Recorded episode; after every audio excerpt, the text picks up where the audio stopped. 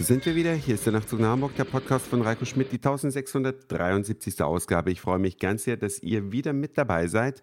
Und ich freue mich auch, dass wir eine neue Regierung bekommen. Und ich bin sehr gespannt, was da rauskommt bei den Koalitionsverhandlungen. Und ich bin auch vor allen Dingen richtig neugierig darauf, ob Angela Merkel, die mutmaßliche nächste Bundeskanzlerin in Deutschland, dann auch den Botschafter der Vereinigten Staaten einbestellt wegen der massiven Ausspähungen in Deutschland. Die Franzosen haben das gemacht. Wir haben den Botschafter einbestellt, weil die Franzosen sind zu Recht empört darüber, dass sie von der NSA und anderen Organisationen der Vereinigten Staaten ausgespäht werden. Und ich kapiere es wirklich nicht, dass unsere Bundesregierung uns so im Stich lässt, uns ausspionieren lässt, das Ganze nicht nur aktiv bekämpft, sondern vielleicht auch noch klammheimlich fördert, indem der BND mit dem NSA auch noch zusammenarbeiten und das, was der NSA selber sich nicht besorgen kann,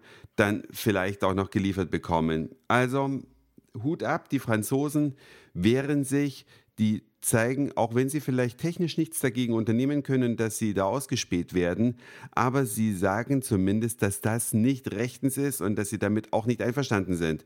Angela Merkel macht einfach alles das, was sie immer macht, nämlich nichts. Zumindest nichts nach außen Sichtbares. Aber das ist nicht das wichtigste Thema sondern vielleicht habt ihr es gelesen in der Süddeutschen Zeitung von gestern und damit meine ich nicht die Online-Ausgabe, sondern die Papierzeitung.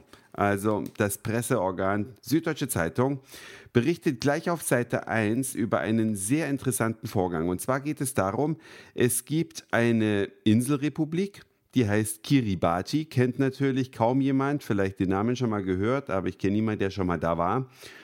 Und aus Kiribati ist jetzt eine Person nach Neuseeland geflüchtet und hat Asyl beantragt. Warum? Kiribati liegt im Schnitt zwei Meter über dem Meeresspiegel und beim Ansteigen des Meeresspiegels, den Wissenschaftler erwarten, wird es diese Inselrepublik bald nicht mehr geben. Und damit haben die Leute keinen Platz mehr, wo sie leben können. Sie würden also sterben, wenn sie da bleiben würden, wo sie sind. Deswegen beantragen sie äh, Asyl in Neuseeland. Und die Frage, die daraus aufgeworfen wird, wie gehen wir als Deutsche eigentlich damit um, wenn die Natur Menschen verfolgt. Wenn also die Natur zum Beispiel durch Ansteigen des Meeresspiegels, den wir in den reichen Industrieländern durch unseren grenzenlosen Konsum und natürlich auch durch unsere Umweltverschmutzung möglicherweise maßgeblich mitbestimmt haben, da gibt es ja unterschiedliche wissenschaftliche Auffassungen, wie gehen wir dann mit den Leuten um, denen wir quasi die Lebensgrundlage dadurch entziehen?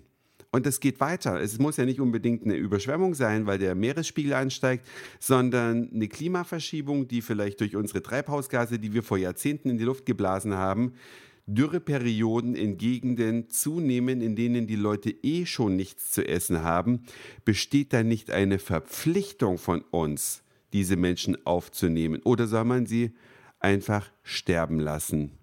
Das ist eine Frage, die im Wahlkampf von keiner politischen Partei diskutiert wurde und die auch vielleicht bei dem einen oder anderen noch nicht mal auf der Agenda ist. Aber es ist tatsächlich so, dass wir in der ersten Welt, in der westlichen Welt, wie auch immer ihr sie nennen wollt, Welt, zum Teil dafür mitverantwortlich sind durch unsere ja, Umweltverschmutzung, dass in anderen Ländern Leute keine oder Menschen keine Lebensgrundlage mehr haben und ist es dann nicht unsere Pflicht, diese Menschen mit durchzufüttern? Was heißt durchzufüttern? Nein, dass sie ernährt werden, durchzufüttern, hat schon wieder so einen negativen Touch. Das heißt also Steuern in allen Industrieländern, nicht in Deutschland ausschließlich alleine, sondern in allen Industrieländern rauf, damit genug Geld da ist. Und wenn man es in allen Ländern konzertiert, gleichzeitig erhöht die Steuern, natürlich auch immer gemessen an den Einkommensverhältnissen. Dann gibt es auch keine Benachteiligung eines einzelnen Landes, dann kann die Wirtschaft nicht in ein anderes Land abwandern, wo weniger Steuern zu zahlen ist, sondern wir alle als Menschen müssen doch dazu beitragen, dass andere Menschen eben nicht sterben müssen. Was sagt ihr dazu? Würde mich mal sehr interessieren und vor allen Dingen, was man vielleicht dagegen tun könnte. Das könnt ihr mir schreiben. Ihr wisst wie, entweder als E-Mail an nachtzug.email.de, als Kommentar auf der Webseite www.nachzugnachhamburg.de oder auch auf der Facebook-Seite von Nachtzug nach Hamburg einen Kommentar hinterlassen. Das war's für heute.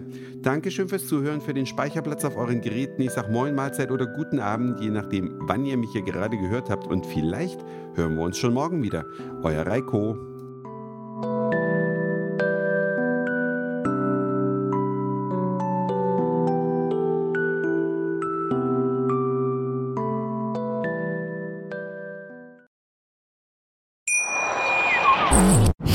Schatz, ich bin neu verliebt. Was?